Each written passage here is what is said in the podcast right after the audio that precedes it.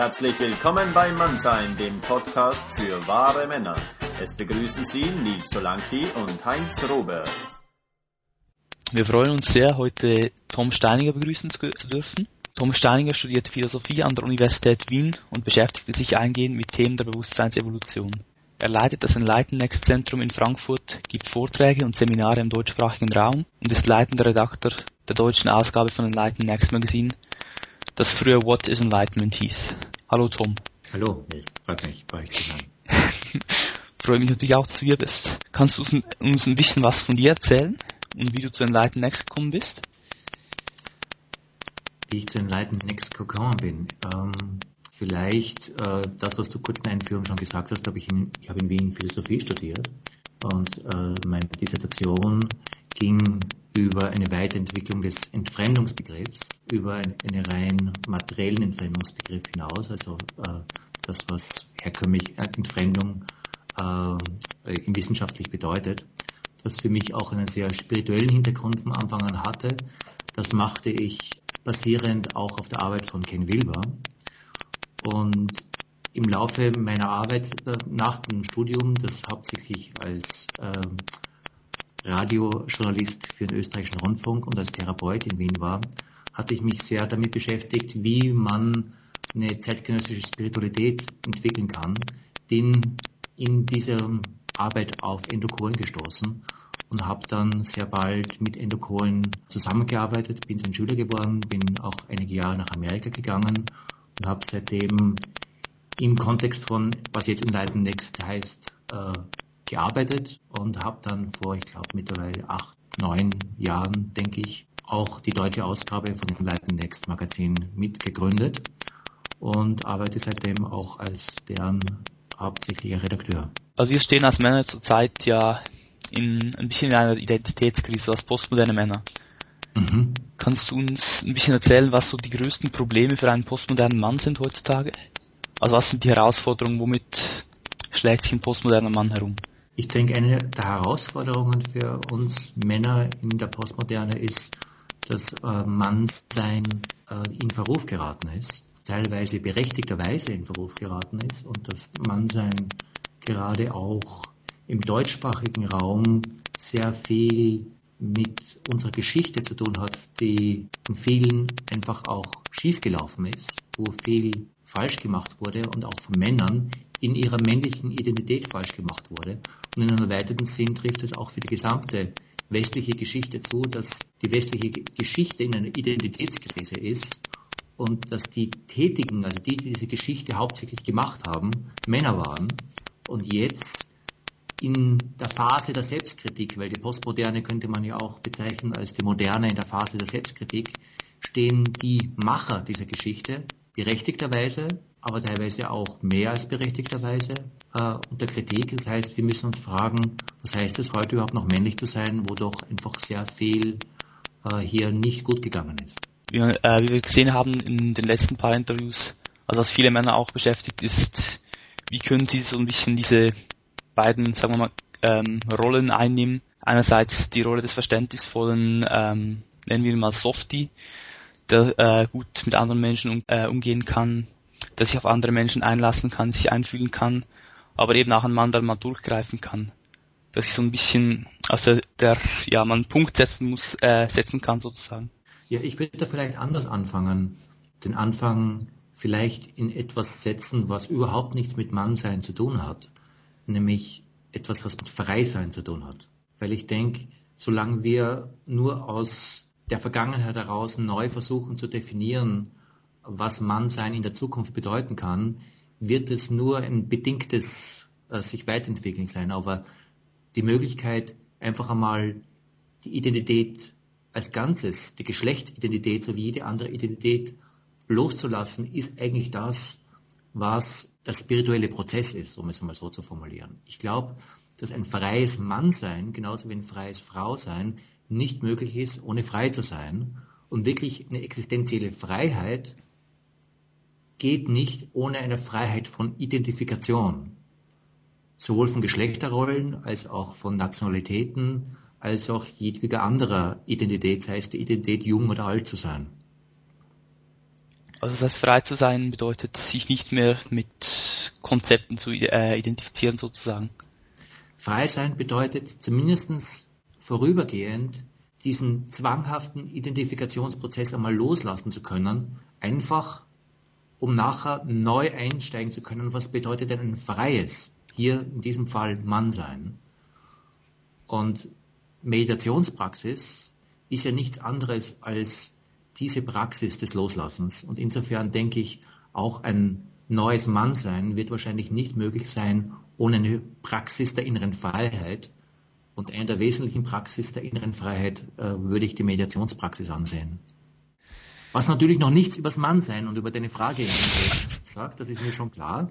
Aber ich wollte das vorausgeschickt haben, weil ich glaube, dass ohne dem wir einfach nur von einer Bedingtheit in die andere Bedingtheit uns weiterwursteln und das wirklich ein freies ähm, Menschsein eine Praxis von Freiheit braucht. Und deswegen, glaube ich, braucht es auch das, was ich eine Spiritualität nennen würde, weil ich Spiritualität nichts anderes, als nichts anderes verstehe, als diese innere Fra äh, Praxis von Freiheit, die in der Meditation praktiziert und auch erfahren werden kann und dann einfach Rollen durchbricht um dann neu zu finden, was bedeutet es, Mann zu sein. Und dann, um einfach zurückzukommen auf die Frage, wie du sie gestellt hast, so dieses, ähm, diese Polarität zwischen Softie und ähm, was war die, war, war die andere Seite, wie hast du sie definiert? Ähm, wir können sie Macho nennen. Das Macho, zwischen Sof ja. Softie und Macho. Ich glaube, dass es auch nicht ähm, der Ansatz ist, jetzt hier einen Ausgleich zwischen etwas zu finden, sondern einfach die Qualitäten, die wir aus unserer Geschlechterrolle einfach haben können, und da wird es teilweise wieder sehr geschichtlich, hier wirklich zum Wohle äh, äh einer gesamten Entwicklung einbringen zu können. Und Männlichkeit hat meines Erachtens sehr viel damit zu tun, Führungsstärke, Entscheidungsstärke und auch Klarheit zu haben. Das ist schlicht und einfach dadurch bedingt, dass zum Guten und zum Schlechten die letzten, je nachdem, man es annimmt, 4000 Jahre, 6000 Jahre Geschichte primär eine männliche Geschichte ist. Das hat einerseits den Nachteil, dass auch all das, was hier problematisch ist, sehr stark von Männern problematisch gemacht wurde. Es hat aber auch mit sich gebracht, dass Männer Führungsstärke beweisen mussten, weil sie führen mussten. Ja. Und diese Qualität, sich diese Qualität wieder zu besinnen und zu sehen, dass wir einfach auch das einbringen müssen, ist meines Erachtens Teil eines neuen Mannseins, das auch ein befreites Mannsein sein kann. Sehr schön. Kannst du uns noch äh, ein bisschen was über die äh, Praxis erzählen? Also das davon über die eigentlich die Kultivierung des, der Freiheit, wenn ich so nennen darf, erzählt? Kannst du uns noch ein bisschen mehr darüber erzählen? Die, die Kultivierung der Freiheit, wie ich sie angesprochen habe, war jetzt im Konkreten darauf abgezielt, im Meditationsprozess eine, eine, innere Freiheit von dem zu bekommen, was sich in unserem Bewusstsein abspielt. Nämlich dem Gedankenstrom, dem Erlebnisstrom, dem Bilderstrom. Das heißt, nicht also ihn abstellen zu müssen, sondern eine Haltung von Freiheit dem gegenüber einzunehmen. Weil oft wird die Meditation so missverstanden, dass der Mind still sein muss. Aber es geht nicht darum, dass, äh, dass der Mind sozusagen zum Stillstand kommen muss, dass keine Gedanken sich mehr einstellen, sondern dass unabhängig davon, ob mein, mein Mind rast oder langsam sich weiterentwickelt oder vielleicht auch wirklich still ist, ich dazu eine Position von Freiheit einnehmen kann. Und das nur darum, weil es geht ja nicht nur um die Mediation selber, damit ich nachher auch eine Freiheit habe, mich mit dem zu identifizieren, mit dem ich mich identifizieren will, um hier diese Zwanghaftigkeit aus dem rauszunehmen. Das heißt, die Mediationspraxis erlaubt eine Möglichkeit der bewussten Wahl, in dem, in dem Mediation die Zwanghaftigkeit durchbricht. Ja, das macht Sinn, ja.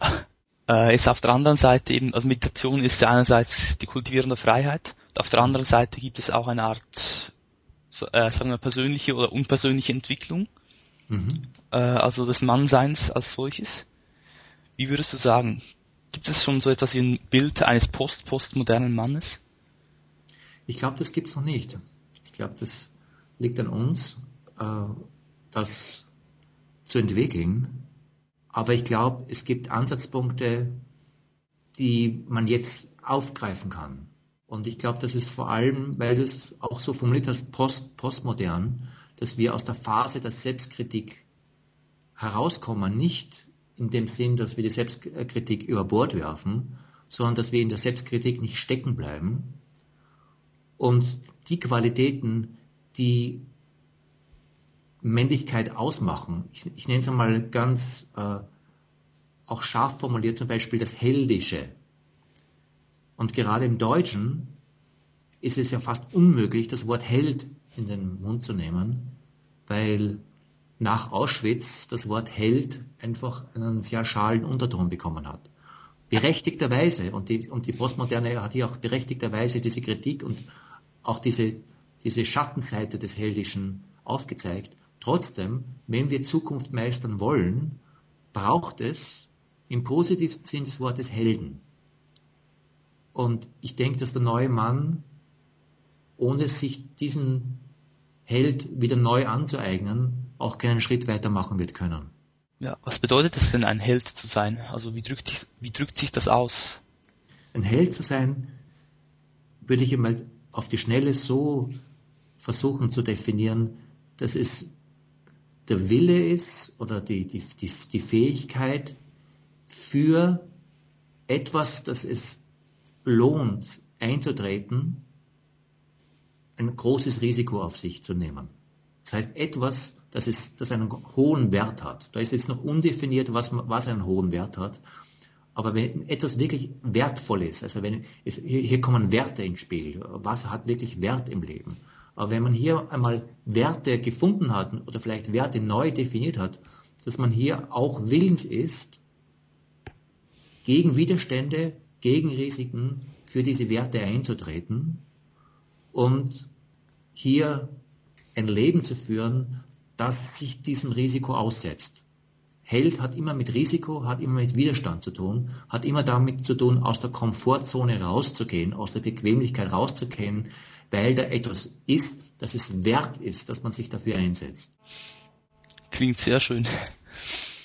Nein, es ist eine, es ist eine sehr schöne Perspektive, muss ich sagen. Wie siehst du denn ähm, die Frau in, einer, in einem post-postmodernen Kontext? Wie steht sie in Beziehung zum Held oder wie steht der, der Held in Beziehung zur Frau? Das ist eine spannende Frage, weil so wie ich das sehen würde und so wie wir das auch in, in, in den Leiten Next versuchen zu arbeiten, haben wir eine, eine gewisse Weise unübliche Sichtweise darauf, nämlich weniger die Betonung des, was man das Weibliche nennt, also die sogenannten weiblichen ähm, Werte wie Einfühlsamkeit, äh, und Mütterlichkeit und all, all das, was so herkömmlich unter, unter Weiblichkeit verstanden wird, als dass wir einfach auch in ein Bild nehmen, dass die Frau in, einem radikal, in einer radikal neuen Situation ist in der Post-Postmoderne. Weil die Frauen zum ersten Mal wirklich auch zu aktiv Handelnden der Geschichte werden. Und das muss man sich mal anschauen, dass, dass äh, äh, dass es einfach so ist, dass, dass Frauen äh, über die Jahrtausende eigentlich hauptsächlich nur für die Familie zuständig waren und ihre Qualitäten aus dem Erhalt der Familie heraus bezogen haben, dass Frauen aber durch die Frauenemanzipation jetzt zum ersten Mal in der Lage sind, wirklich Partner in der Geschichtsgestaltung zu werden. Das heißt, kurz gesagt, ich denke, auch Frauen müssen auch heldisch werden. In einer Weise, wie sie es früher nicht mussten, weil es eine andere Situation ist, wenn der Mann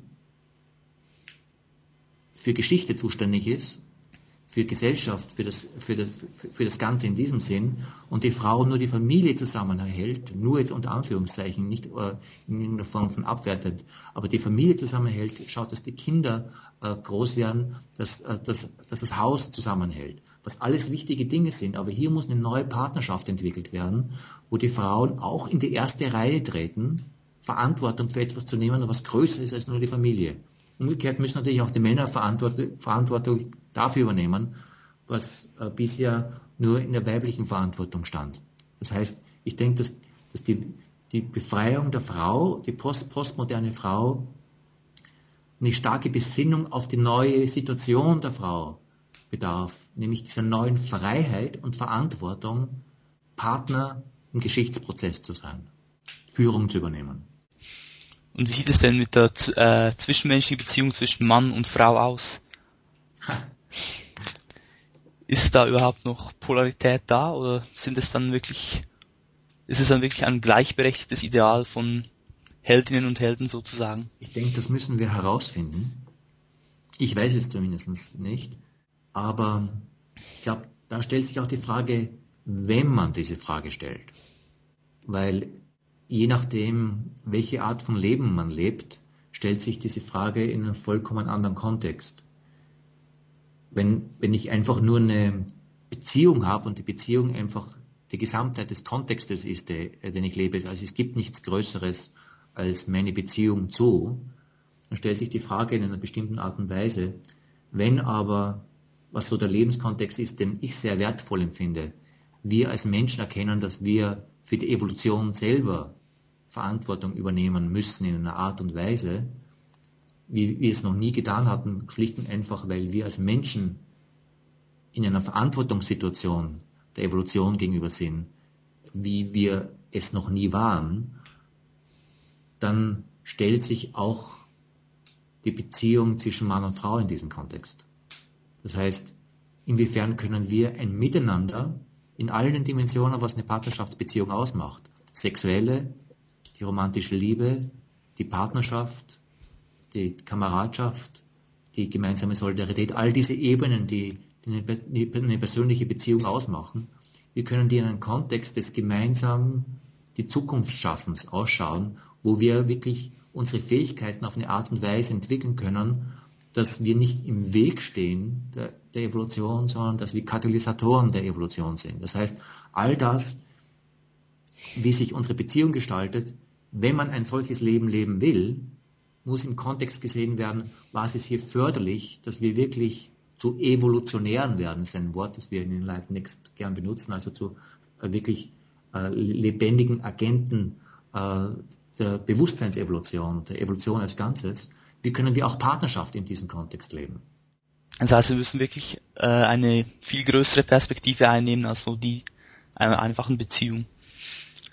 Genau das. Also da, dafür würde ich plädieren, aber das, das stimmt natürlich nur für Leute, die sich davon angesprochen fühlen. Auf jeden Fall. Das heißt, das ist nicht etwas, was man irgendwie aufoktroyieren kann, aber für Leute, die ein bewusstes Leben leben, stimmt es meines Erachtens vollkommen, was du sagst, dass, dass die Perspektive hier viel weiter sein muss, als nur meine, meine Beziehung zu meinem Lover. Und dann dann stellt sich auch, dann stellen sich ein Haufen Fragen in dem, weil die sexuelle Bindung ist eine sehr starke Bindung. Und wenn wir von Freiheit reden, ist natürlich solche Kräfte wie Sexualität sind enorm starke Kräfte unserer Existenz, die selbst wenn man ein sehr bewusstes Leben lebt, nicht unterschätzt werden sollen, wie sehr einfach, weil man mit jemandem zusammen sein will, derjenige und alles andere in einer bestimmten Weise getönt und gefärbt erscheint, nur weil letztendlich ein biologisches Wollen des Miteinander schlafen Wollens dahinter steckt, dass es hier eine hohe Bewusstsein, ein hohes Bewusstsein braucht, wirklich zu sehen, Moment mal, da ist einfach eine, eine, eine starke Körperlichkeit da, die hat ihre Berechtigung, da ist überhaupt nichts Falsches dran, aber wenn ich bewusst sein will, muss ich eine größere Perspektive einnehmen, als die, die jetzt rein aus dieser Körperlichkeit kommt. Das heißt, manchmal macht man, weil sexuelles Verlangen da ist, salopp gesagt, große Dummheiten. Ja, das hat sicher jeder von uns schon mal erlebt. Das denke ich. Äh, ich kann zumindest aus meinen eigenen Erfahrungen sprechen. Und ein bewusstes Leben hat nun mal damit zu tun, möglichst wenig Dummheiten zu machen. Ja. Was aber nichts damit zu tun hat, dass irgendwas an, an Sexualität falsch wäre, nur dass man die Herausforderung sieht, dass Sexualität, weil es so eine starke Kraft ist, dazu angetan ist, auch Dummheiten zu machen, die man nicht machen muss, wenn man ihr bewusst begegnet. Das heißt, auch hier die Beziehung zwischen Mann und Frau in einer Weise gestaltet, dass der Kontext größer ist, als das, ich möchte jetzt unbedingt mit dieser Frau schlafen. Das heißt, Sexualität ist an sich etwas sehr Kompliziertes. Das muss Sexualität ist an sich etwas total Einfaches. es geht einfach nur darin, dass man es machen will. Und dass die, dass die Natur uns so programmiert hat, es möglichst sehr stark machen zu wollen, weil dadurch die Natur vorsorgt, dass wir nicht aussterben. Das heißt, wenn etwas in unseren Genen programmiert ist, dann sicher nicht, dass wir nicht aussterben und dass die Natur uns sicher so programmiert hat, ganz sicher miteinander schlafen zu wollen, damit es mit uns weitergeht. Das ist in sich ein ganz einfaches Ding. Nur sind wir nicht mehr nur ähm, biologische Wesen, wir, wir, wir, haben, wir haben Schichten über diesen biologischen Teil unserer Existenz aufgebaut und es geht nicht nur mehr um unsere biologische Weiterführung, sondern wir haben eine Kultur rundum aufgebaut, wir haben Bewusstsein rundum aufgebaut und all das macht es dann zu einer komplexen Geschichte, weil da kommt sehr viel dazu, was nicht einfach nur Triebgeschehen ist. Du hast ja vorhin äh, auch davon gesprochen, für die Evolution Verantwortung zu übernehmen. Ja. Was meinst du genau damit?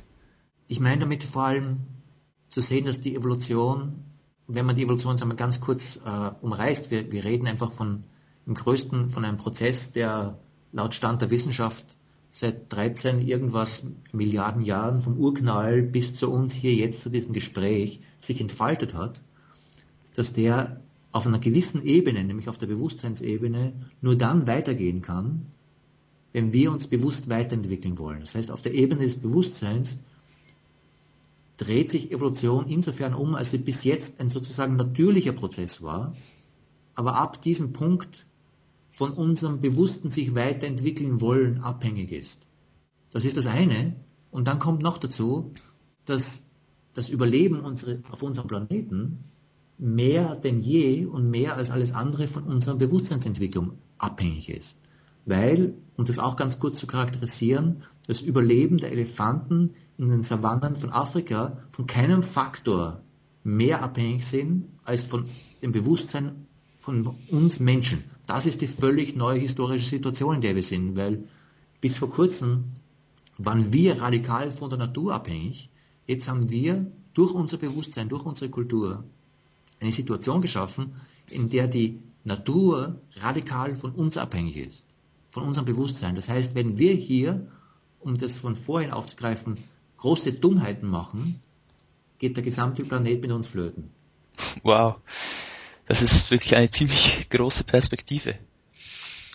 Ja, aber es ist einfach Realität. Ja. Es ist einfach Realität und die große Perspektive heißt nichts anderes, der Realität ins Auge zu sehen und äh, zu, se zu sehen, wenn ich mein Leben lebe, die, wie auch immer, 60, 80, 90 Jahre, die, die man lebt, dass das in diesem Kontext steht und dass wenn ich mich nur dafür interessiere, äh, möglichst ein toller Mann zu sein oder möglichst Karriere zu machen oder möglichst eine tolle Frau zu finden oder Geld zu machen oder möglichst ein, äh, ein Wahnsinnskünstler zu sein und so, ich vollkommen übersehe, dass ich eigentlich für viel mehr verantwortlich bin, ob ich will oder nicht. Einfach weil, weil die Dinge von uns abhängig sind, sind wir schon automatisch in der Situation der Verantwortung. Wir können uns das gar nicht mehr aussuchen. Wir können nur mehr die Augen zumachen oder die Augen aufmachen und Verantwortung dafür übernehmen. Und das ist die Perspektive, die es braucht. Und da braucht es dann auch ein heldisches Umgehen mit dieser Situation. Da sind wir wieder in der Männlichkeit, weil das sind sehr, meines Erachtens, gute, notwendige äh, äh Qualitäten, die Männlichkeit in ihrem positivsten Sinn in der Kulturgeschichte entwickelt haben. Das heißt ich muss als post postmoderner Mann wirklich nicht nur die Verantwortung für mich selbst, für die Menschen in meinem Umfeld, für mein Handeln in diesem begrenzten Raum, nicht einmal mehr nur auf die Begrenzung unserer eigenen Welt, sondern wirklich in Bezug auf die gesamte Evolution übernehmen sozusagen. Habe ich das richtig verstanden? Ja, oder äh, radikaler auf den Punkt gebracht, die, es gibt die Begrenztheit nicht mehr. Schön gesagt. Aber spätestens mit der Globalisierung und mit der radikalen Verbundenheit durch das Internet äh, hat die Begrenztheit aufgehört. Wir sind ein Ganzes in einer Art und Weise, wie wir es noch nie waren. Die Noosphäre, dieses Zusammenwachsen des Planeten auf, auf der Ebene von Geist und Bewusstsein, wie sie jemand wie Teilhard de Jardin äh, schon angedacht hat, ist Realität. Wow. Und jetzt ganz konkret, wie können wir als post-postmoderne Männer und Frauen wirklich diese Verantwortung für diese Evolution übernehmen, also für den, äh, für den gesamten Prozess übernehmen? Wie können wir das tun? Ich würde sagen zweierlei. Ähm, das erste ist, ist der Situation einmal in die Augen schauen und, und nicht davor kneifen. Und das andere ist an seiner eigenen Freiheit arbeiten, um darauf auch eine möglichst freie Antwort finden zu können. Eine Antwort, die nicht nur durch unsere eigene Biografie oder durch, unsere, oder durch die Geschichte unserer äh, kulturellen Umgebung geprägt ist, sondern die eine freie Antwort auf die Herausforderung der Gegenwart darstellt. Das heißt, es braucht eine innere Praxis, um zu dieser Freiheit reifen zu können.